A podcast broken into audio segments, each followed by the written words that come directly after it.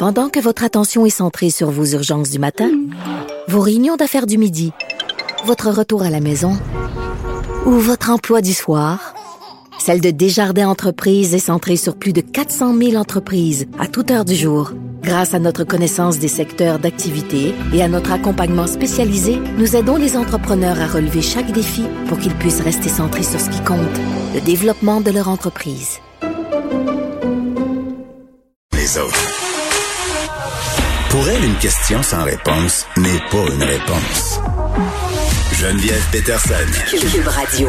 L'artiste Marc Séguin qui s'associe à la Société de développement Angus et le promoteur immobilier Outco, je sais pas si je le dis comme il faut, pour la création d'ateliers pour euh, artistes à Montréal. Il est là, Marc Séguin, salut.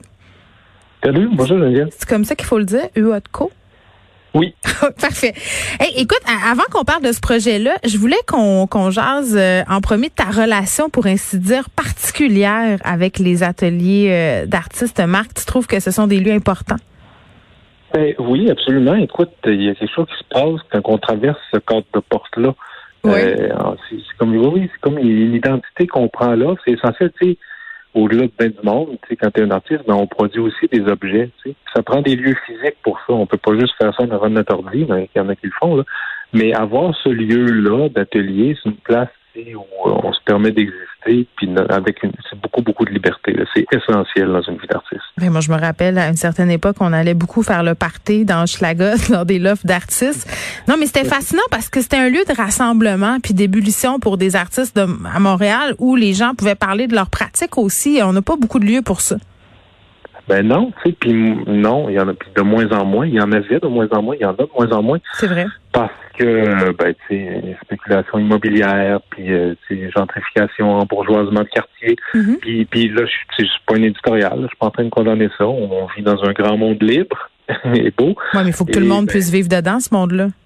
Exactement. C'est fait qu'à un moment donné, on a un problème quand euh, si les artistes ne peuvent plus, quand une ville ou quand un endroit ou un lieu célèbre euh, supposément sa culture et la vie artistique, puis quand ben, il n'y a plus de place pour que les artistes puissent vivre et Ouais. créer, ben on a un problème. Ben- puis puis, puis c'est, c'est ce qui se produit avec ce monde-là qui est, qui en fait qui rentre tranquillement, sais, la, la spéculation immobilière, puis euh, ben, chacun a le droit de citer puis, puis d'exister.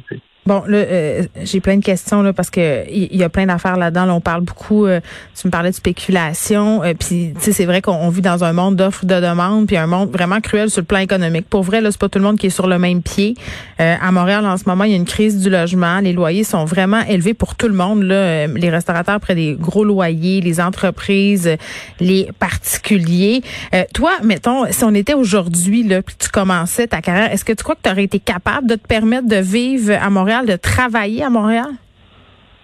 Euh, écoute, mais ça a été difficile. Il y a eu des sacrifices à faire où il faudrait, comme dans la plupart des cas, partager. Tu sais. Ouais. Trouver où, aller. Tu sais, mais tu sais, le, le- sociologiquement, c'est, ce que les artistes font depuis, euh, depuis le monde est monde. Mhm. Ça veut dire qu'on on investit des quartiers qui sont soit tu sais, en perte d'identité ou qui ont besoin d'être revitalisés. Euh, c'est ce qu'on fait. Fait qu'on va dans les endroits moins chers, les places il y a moins de qualité, puis, puis on revampe ça un peu, on se met à vivre là, puis là, tout d'un coup, tu sais, on, on le connaît, là, ce courant urbain-là. Mais ça donne une vibe, puis c'est plate, Marc. C'est comme si le fait que les artistes s'installent à quelque part, là, ça devient cool, puis là, oups, gentrification. c'est vrai? Ben oui, puis, puis on se fait kicker out, tu sais. Oui, c'est ça. Écoute, à un moment donné, ben, tu sais, puis en bon, euh, en, en bon citoyen qu'on est, on l'accepte, puis on se trouve une autre place où aller, Mhm. puis ben, c'est comme ça, tu sais, je ne sais pas dans quelle mesure on peut corriger ou stopper ça, mais ce projet-là, entre autres, c'est ça, c'est d'assurer que peu importe ce qui se produit, au final, même si tout le quartier, euh, c'est double, triple ou fait dix fois le prix, Ouais. ben, cet, cet immeuble-là va rester aux artistes. C'est où? C'est, c'est sur Crémazie. Écoute, dans Saint-Michel, à quelques pas du métro Saint-Michel. C'est dans ce quartier-là, dans un quartier qui a, besoin d'un un peu d'amour, là, à Montréal. Ouais. Euh, fait qu'on va là, tu sais, fait que les artistes écoutent, peut-être qu'on se reparle dans 10 ans, ça va être un quartier hyper branché. Et je le sais pas, tu sais, parce que peut-être c'est, ce qui va se produire, c'est ce qui s'est produit à plein d'endroits. Mais pour l'instant, c'est un des, des seuls endroits, où ben, vraiment excentré dans de Montréal que les artistes peuvent se permettre. Puis c'est les artistes qui vont pouvoir euh, s'installer là, ça va ressembler à quoi? Ça va être abordable pour tous? Comment ça va fonctionner? En fait, ce qui arrive, c'est que nous, le, modèle qu'on a réussi à créer, là, ça va être pour pérenniser le fait que les loyers ne pourront jamais céder à la spéculation euh, ou aux augmentations sauvages. C'est à 30 pièces du pied carré. Puis on assure les gens dans le bail, tu peux le signer pendant 10 ans si tu veux, que la seule augmentation qu'il y a, ce sera le taux d'inflation. Okay. Fait que, un artiste qui s'engage maintenant, il sait qu'il se fera pas kicker puis il se fera pas mettre à la porte. Parce que, tu sais, un bail commercial ou industriel, on s'entend, le, le, le, locataire a pas beaucoup de droits. Tu, tu, peux te faire mettre à la porte après un mois, deux mois ou trois mois. Là. Fait que là, mais dans ce cas-ci, si ça te tente de déballer tes boîtes pour longtemps, puis faire puis t'installer, t'installer pour le vrai, puis investir l'endroit, ben le, la seule augmentation qu'il y mm. aura, ce sera le taux d'inflation. Tu parlais de culture tantôt.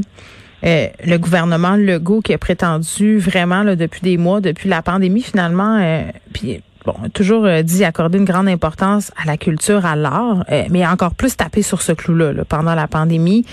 Alors qu'on le sait, là, les artistes, les travailleurs de la culture, tout le monde là, euh, qui travaille en avant ou en arrière, tout le monde a vécu beaucoup de conséquences négatives là, attribuables à la pandémie. Il y a des gens qui ont perdu leur job, il y a des gens qui ont dû se réinventer. J'ai vraiment ce mot-là, ils l'ont assez répété. du monde aussi qui se sont réorientés. Euh, est-ce qu'on est-ce qu'on est content, est-ce qu'on est satisfait de la réaction du gouvernement par rapport au monde de la culture? Est-ce qu'ils se sont montrés assez présents? Je ne sais pas. Il faut, moi, je pense qu'il va vraiment falloir voir euh, les intentions au moment d'une certaine reprise ou quand quand la fin du monde sera finie, là, voir dans quelle mesure est-ce qu'ils vont vraiment aider parce que, écoute, c'est une, véritable inquiétude que j'ai. Il va en avoir beaucoup moins d'artistes. Ben, des petites fins du monde, là, je peux t'annoncer tout de suite qu'il y en a eu beaucoup. Là. Des théâtres, ben, des, gens qui ont dû dire abandonner, baisser les bras.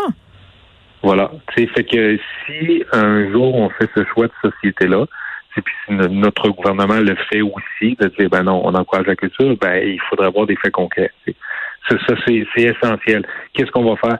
Moi, moi j'ai un problème, c'est personnel, je ne sais pas dans, quelle mesure, mais j'ai un problème avec, on va juste donner de l'argent à quelqu'un subventionné pour, pour parer à quelque chose. OK, mais donnez-nous des outils. Donnez-nous une façon de faire pour par faciliter. Exemple? Ben, par exemple, comme ça, un accès. Là, c'est pas normal que ce soit un privé qui arrive avec un projet comme ça. On, on, vit dans un état quand même qui est assez providentiel. Normalement, puis ça fait longtemps qu'on dit qu'il y a un problème d'atelier d'artistes à Montréal, ou en ville, puis partout en fait.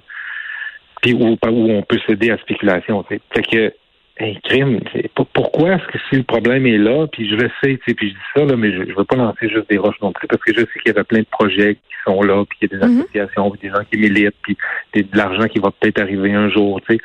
Mais crime, tu sais, ça va être pour quelle génération? Oui, mais ça peut être en direct, on peut-tu le voir, c'est cette euh, puis plus que jamais, écoute, la pandémie a exacerbé ça, on peut-tu le voir maintenant? Est-ce qu'on est-ce qu'il va y avoir une vraie aide? Ben, puis j'ai l'impression que le vrai problème, c'est la place qu'on accorde à l'art et à la culture dans notre société. Pas une place, euh, on règne pas au panthéon là euh, des, des, des secteurs où les gens estiment ça. Tu comprends ce que je veux dire? C'est-à-dire que euh, dès qu'on parle d'investissement en culture, en art, les gens chialent, font des parallèles avec le système de santé, l'éducation, disent on n'a pas les moyens de subventionner l'art, l'art c'est un luxe, alors que dans d'autres cultures, les artistes sont respectés, on respecte l'art parce que c'est fondamentalement lié à l'identité nationale. Puis moi je trouve ça ironique, alors qu'on nous a tellement parlé pendant la pandémie que c'est important de se préserver, euh, qu'on n'a jamais autant de consommer aussi de culture locale, à mon sens. On s'est rendu compte qu'on faisait des choses intéressantes. Euh, la culture, malgré tout ça, est encore, l'enfant pauvre est encore dénigré dans l'espace public, tout le temps. Oui. Ben, tu sais, il faut, il faut comprendre où on est. Il va falloir un jour qu'on se demande si l'art est important ou non. Écoute, première des choses, l'art ne pourrait pas exister ou subsisterait mal au Québec s'il n'y avait pas de subvention en partant. Fait qu'arrêtons de chialer. Mais ça n'existerait pas. ça serait zéro. Il n'y en, aurait, il y en aurait pas de cours. Maintenant, le deuxième problème qu'il y a, dépendamment d'où est le pendule sur l'échiquier politique, euh, euh, il y a un sous-financement évident, mais c'est parce que c'est difficile pour certaines têtes gouvernantes de comprendre que l'art, ça se calcule pas comme un budget. Il n'y a, pas un truc où ça balance. Si je te donne une pièce, il faut que je fasse une pièce et dix euh, avec l'argent que je, je Puis le rendement, rendement difficile à calculer aussi. Ben oui, c'est impossible de calculer. Comment est-ce que tu calcules le bienfait qu'une toune fait à quelqu'un à la radio? Qui, qui, fait que ah, ça m'a fait du bien, ça m'a mis de bonne humeur, même si c'est juste 30 secondes dans ta journée. Mm-hmm. Comment est-ce que tu quantifies ça? C'est, notre problème est là. Tant qu'on aura euh, des, évaluations qui sont purement économiques, c'est pour, pour comprendre l'impact que l'art peut avoir chez quelqu'un, son utilité, ou c'est, simplement c'est tout simple. Moi, je te parle mm. pas d'être bouleversé, là. Je te parle juste de faire du bien à quelqu'un. Je parle de culture pop. Oui, oui, mais que ce soit un téléroman, que ce soit une tourne, que ce soit une, pièce de théâtre. Mm-hmm. Oui, des, des, des, fait que ça, tant, tant qu'on n'aura on n'aura pas convenu de certains barèmes où on se dit que c'est important, même si on met de l'argent, puis je pense qu'on le fait quand même un peu, là, parce qu'on met de l'argent, puis il n'y a pas grand-chose qui revient. Mais tant qu'on se le dira pas comme nation, qu'on on, s'identifie comme ça. Tu sais, on en a déjà parlé. Moi, quand, je voyage dans une autre, dans la préhistoire, quand on voyageait. Euh, oui, jadis naguère. Oui, oui. Tu sais, euh, moi, quand j'allais dans un autre pays, mm. je regardais pas les chiffres sur les hospitalisations, sur le système de santé, ou sur le système d'éducation, tu sais, ou sur les centrales syndicales. C'est par la culture que je suis attiré ailleurs, tu sais. Puis pourquoi est-ce qu'on n'aurait pas cette fierté-là ici? De se dire, mais non, que les gens viennent découvrir notre... Mais Marc, moi, quand j'entends les gens se déchirer la chemise sur le français qui est menacé, je dis oui, le français est menacé, mais ce qui menace le plus notre culture québécoise, notre unicité, c'est, c'est la culture qui, qui nous envahit, la mondialisation de la culture. On est rendu euh, avec euh, des produits artistiques qui font le tour du monde. C'est une bonne chose, mais à un moment donné, il faut que les cultures gardent leur unicité. Puis si on n'investit pas en art, on va la perdre, notre unicité. Ça, c'était peurant. Complètement. C'est pas juste des pièces investies, hein, c'est des choix aussi. Tu sais, quand on veut baisser les quotas de musique francophone, mettons. Ouais. alors que le fond de notre culture euh, créative, musicale vient de là, mm. ben on a un problème. Je dis quel, quel, message t'envoie un kid, tu sais, ou un, ado, une ado? C'est sûr qu'il va vouloir chanter en anglais, tu dis ben voilà, c'est d'aller ailleurs ou de réussir ailleurs parce que ben, je sens pas que je suis backé chez nous. Bon, là, je te vole une minute encore, Marc, OK? Parce que je savais. Non, mais je sais que tu tripes sur l'agriculture, puis tu as fait euh, ce documentaire merveilleux qui s'appelle La ferme et son état, que j'avais vu, que j'avais bien aimé. On a beaucoup parlé d'autosuffisance alimentaire là, pendant la pandémie, des légumes aussi dans les champs qui pourrissaient, de l'agriculture euh, qui avait aussi euh, des problèmes. T'en es où avec ta réflexion là-dessus? Ben, j'en suis à ce que je trouve qu'il s'est passé des belles choses depuis beaucoup. Oui. que ce que j'avais suspecté, parce que la caméra a réussi à filmer, c'est que tout ce qui est qui euh, à tous les mots que je dis pour Fais pas trop attention. non, mais je, je vais juste, je me tente pas de faire une entrevue de prison. je te guette, je te guette. Tout ce qui se déroule euh, en dehors, par exemple, de certains quotas ou d'un certain contrôle gouvernemental, ouais. ou d'une grande filière, ou d'une fédération, a évolué beaucoup plus rapidement. Ils ont les coudées plus franches et plus libres. le maraîchage, ça a bien été. Mm-hmm. C'est le marché des fleurs qu'on voit partout. Euh, les marchés locaux qui sont en, en effervescence partout. Mm-hmm. Maintenant, il y a certains secteurs où ça va rester sclérosé, où on va continuer de dépendre de certaines exportations, puis de certaines subventions surtout. Fait qu'il se passe des vraiment belles choses. Il y a un nouveau monde qui est en train de naître puis d'exister. Puis il y a encore des vieux réflexes euh, de mon oncle qui restent en place puis qui sont très, très difficiles à changer. Parce que c'est des grosses, grosses business. Ils vont partir avec les mononcles. Qu'est-ce que tu veux? Et ça va, ça va tout aller ensemble.